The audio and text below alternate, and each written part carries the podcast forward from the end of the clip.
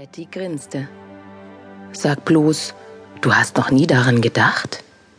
Was sollte ich darauf antworten? Ich hatte bereits mehr als nur darüber nachgedacht. Aber wollte ich das vor Betty zugeben? Betty, die mir immer einen Schritt voraus war und die sich durch nichts mehr beeindrucken ließ. Na komm, mir kannst du es doch verraten. Du weißt, ich liebe schlüpfrige Geschichten. Ja, genau um sie dann beim nächsten Clubtreffen zum Besten zu geben. Ich entschied mich für eine Notlüge. Hm, du magst mich für naiv halten, aber dieser Gedanke ist mir tatsächlich noch nie gekommen. Hast du es denn schon mal ausprobiert? Betty lachte triumphierend auf. Aber natürlich. Es ist überwältigend, ein Gefühl, als würde jeder Nerv in deinem Körper vibrieren. Du solltest es dir wirklich einmal gönnen. Willst du die Adresse haben? Ich lächelte verlegen und murmelte etwas von einem dringenden Termin, verabschiedete mich rasch und war schon aus der Tür. Das Foyer, das ich eine Viertelstunde später betrat, ließ mich jeden Gedanken an meine spöttische Freundin vergessen. Wärmende Sonnenstrahlen umfingen mich, die durch eine Glaskuppel in den riesigen ovalen Raum hinunterstrahlten. Helle Farben an Wänden und Böden sorgten für eine entspannende Atmosphäre, die zum Verweilen einlud.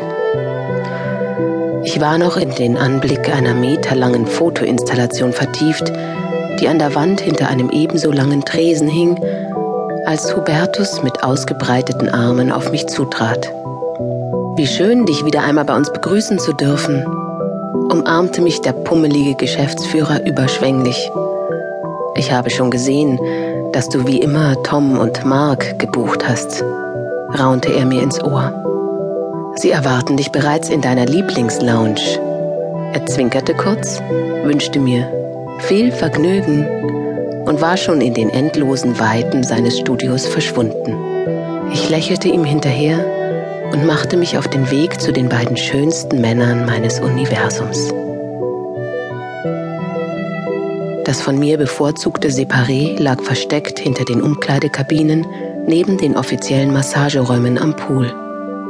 Der Zutritt war nur mit einer speziellen Chipkarte möglich, die ausschließlich an besondere Stammkundinnen ausgegeben wurde.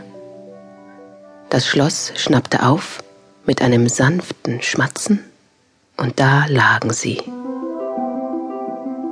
Ausgestreckt wie schlafende Raubkatzen jeden Moment zum Sprung bereit. Ihre Muskeln glänzten im schräg einfallenden Sonnenlicht.